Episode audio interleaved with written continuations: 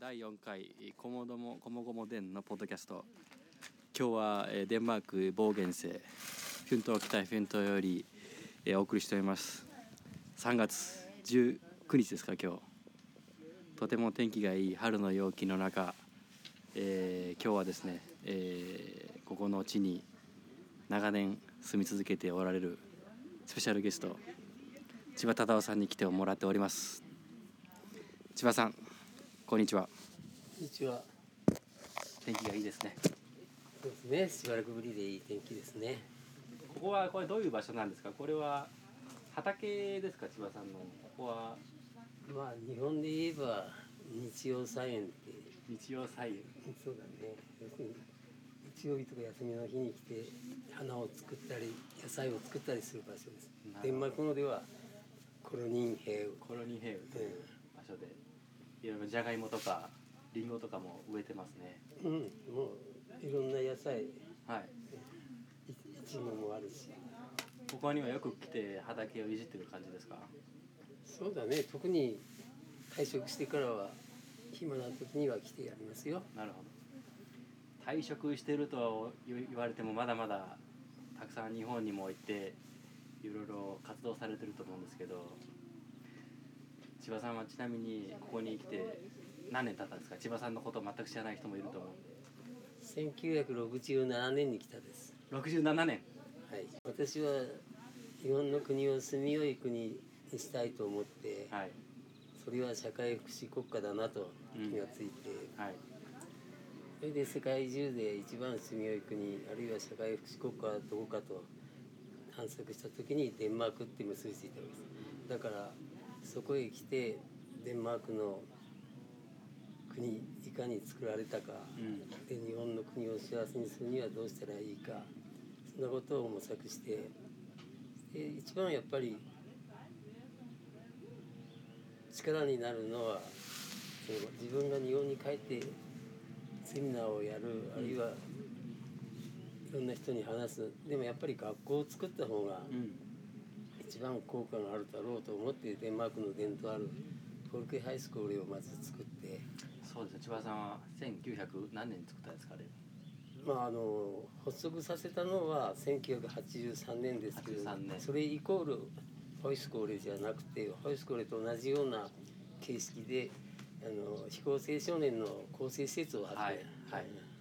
それが発端です。うんその当時しかも1ドル300円かなんかそんな時代ですよね。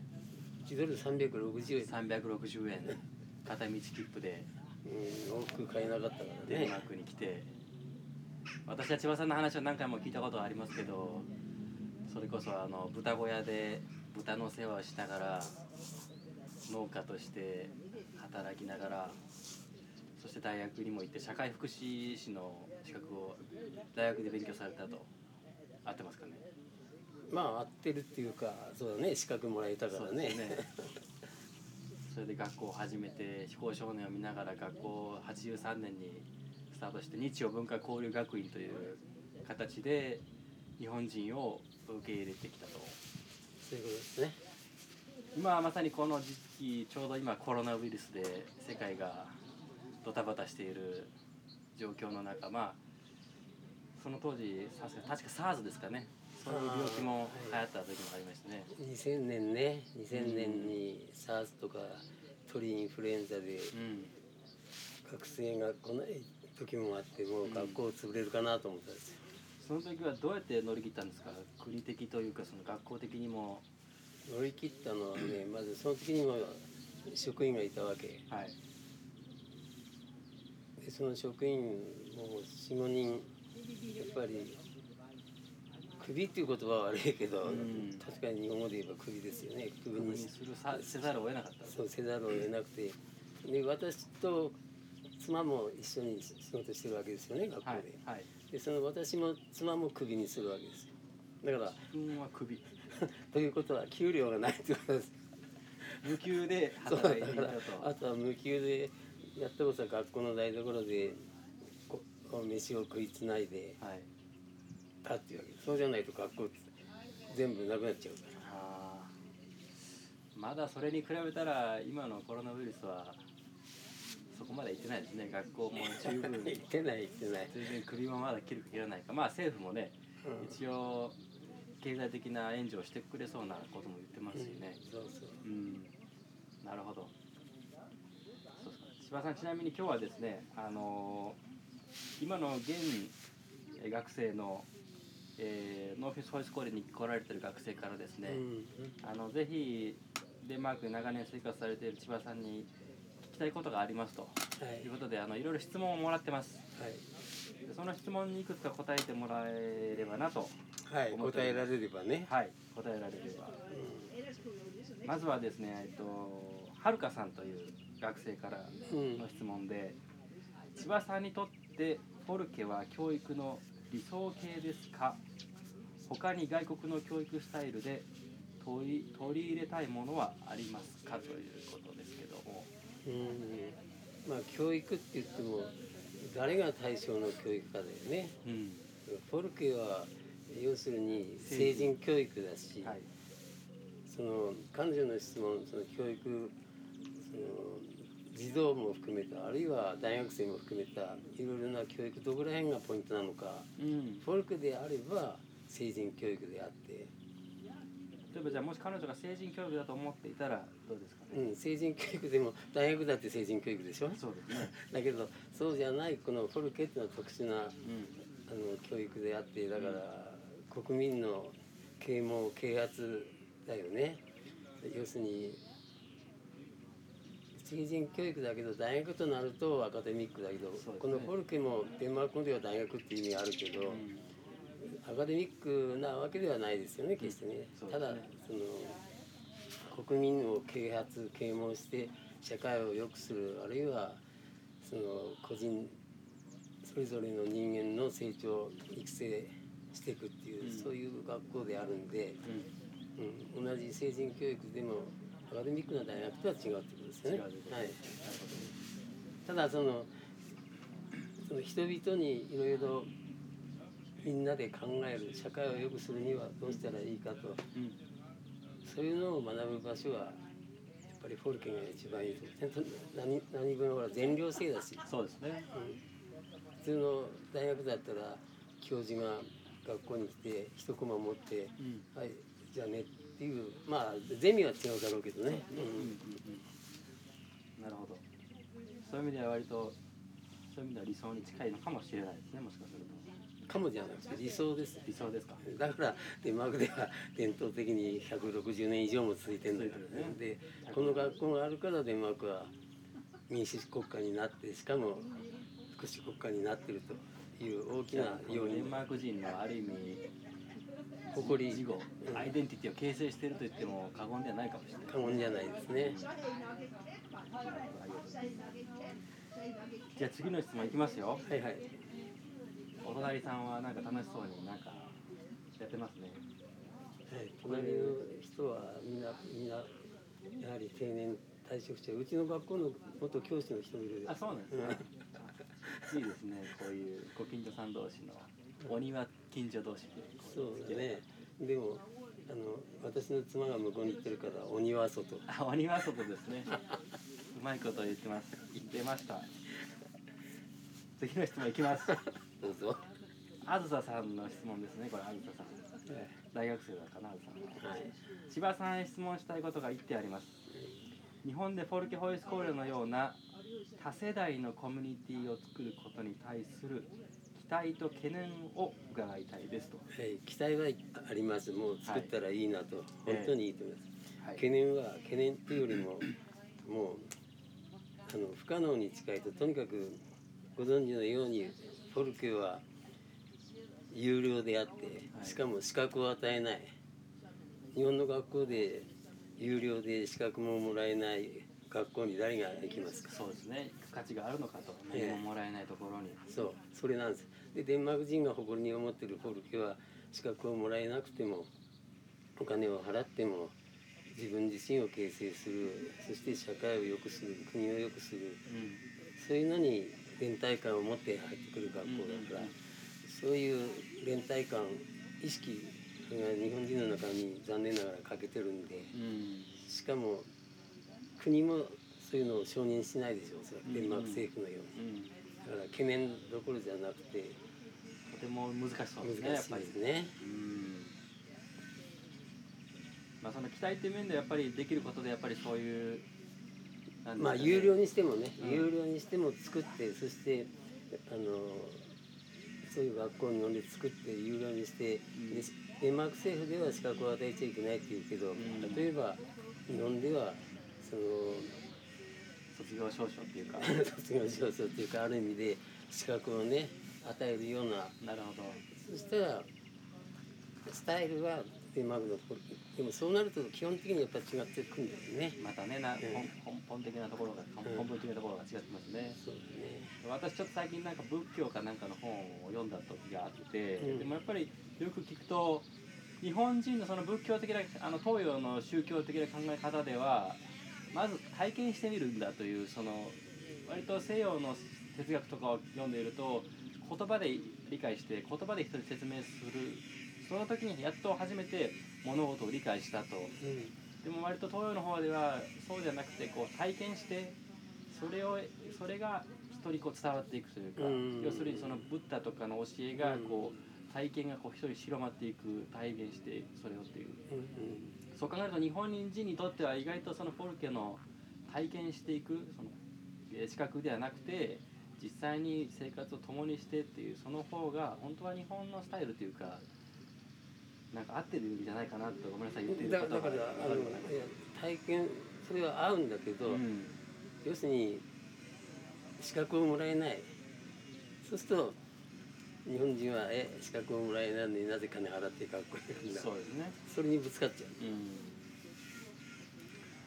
まだまだじゃあやっぱりそういう日本人のなんていうんですかね brain brainwashing といいますか考え方的なやっぱそこに資格がないからいいんだよっていうマインド設定みたいなところ始まるんですかねやっぱり。ストーミング。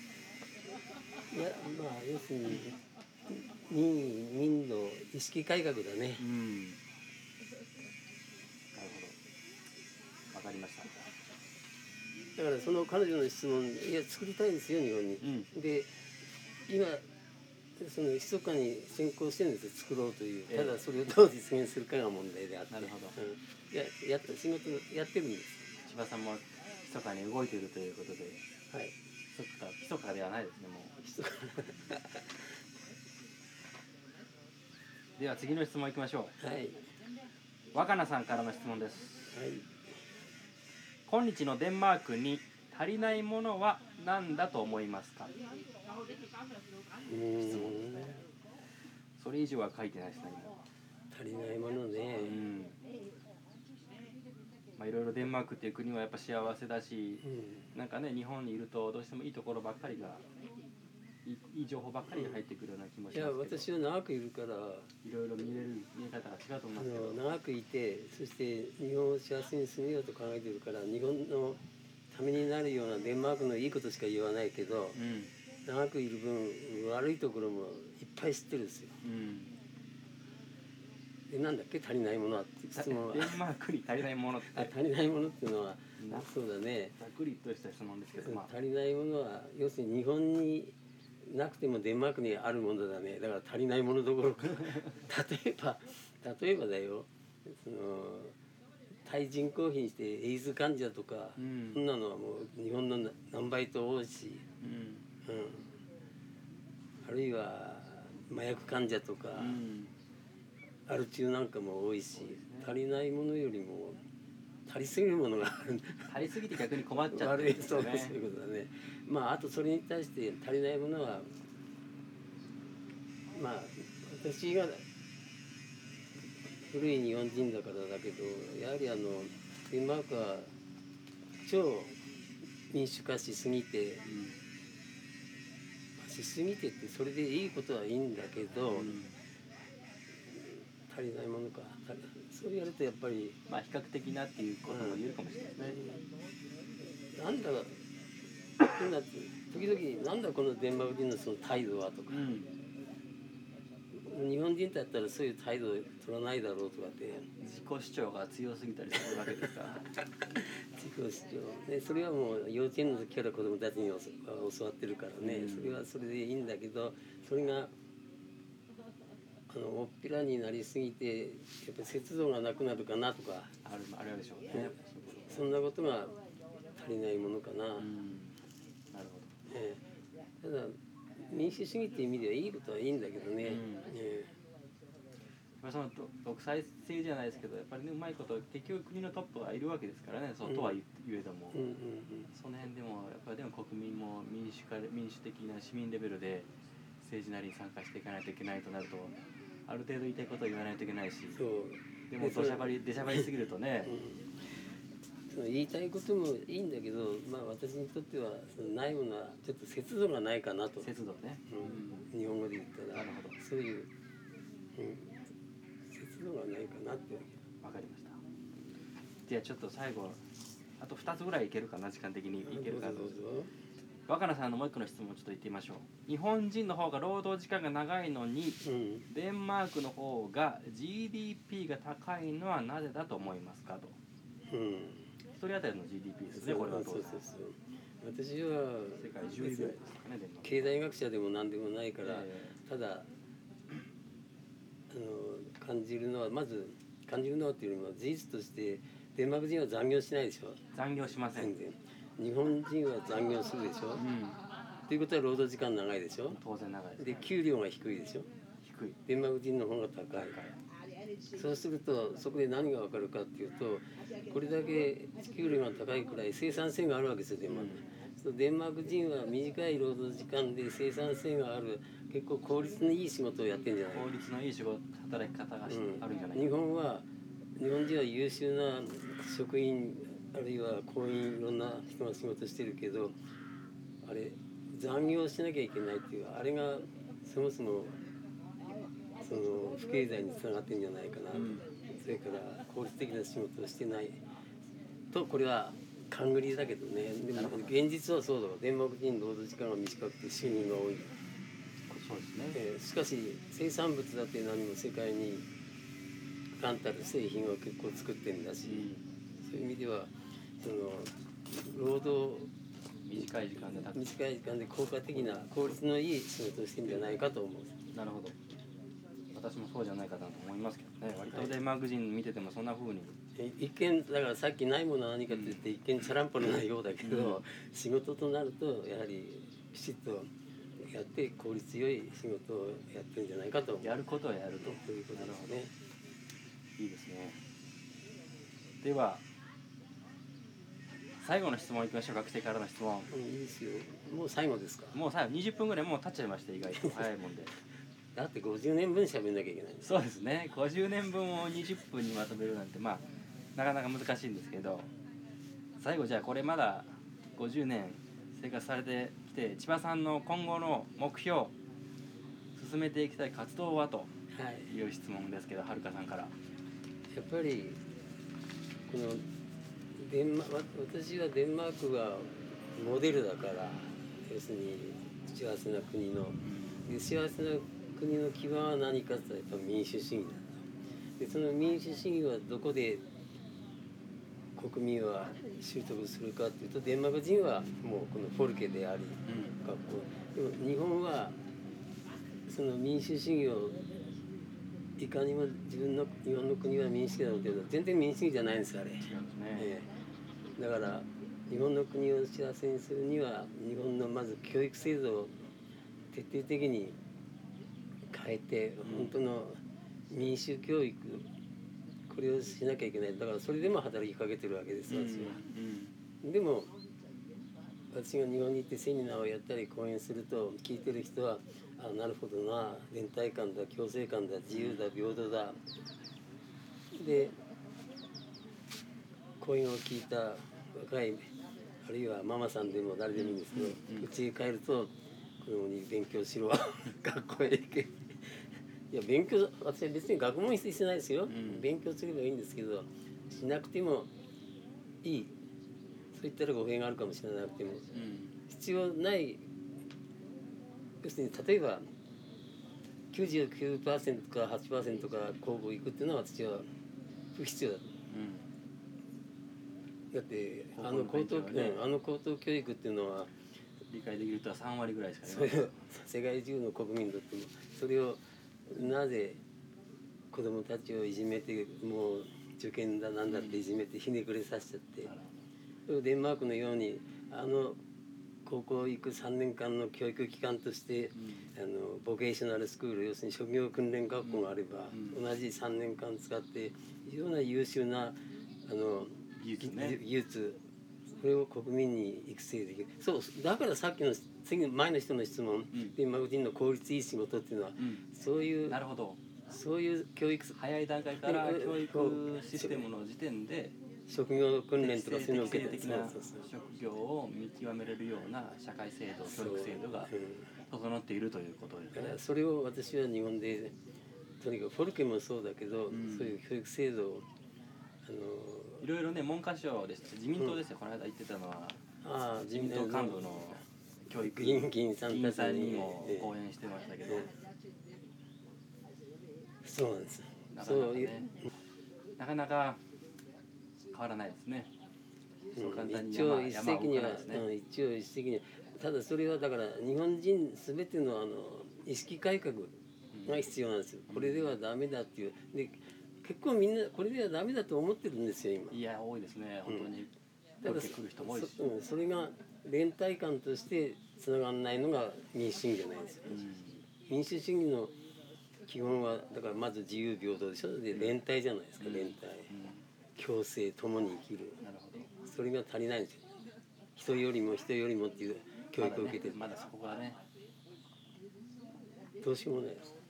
どうしよう。まあでもね 資本主義であるからにはねやっぱどうにかしてね相手をデンマークだってし資本主義ですよ。いやでもここはもう資本主義と言ってもまあ資本主義ですけどね、だから効率のいい残業しないでいい仕事をして他国に負けないような製品作ってって。で給料もいい。うん。世界一幸せな国。うん。それに日本じゃいけないんですよね。なるほど千葉さん。最後に何か何人が聞いてるのか分かりませんこのラジオポッドキャスト。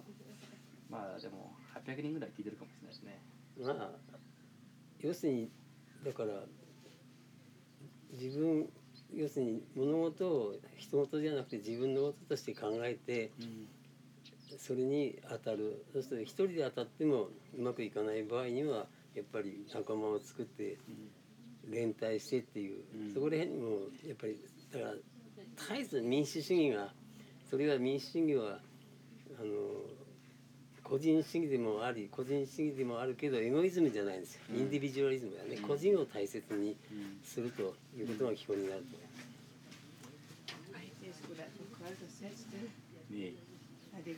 千葉さん今日はありがとうございました、はいどうも。奥さんのヘレさんも最後は登場してもらいまして。では?皆さんおれお元気で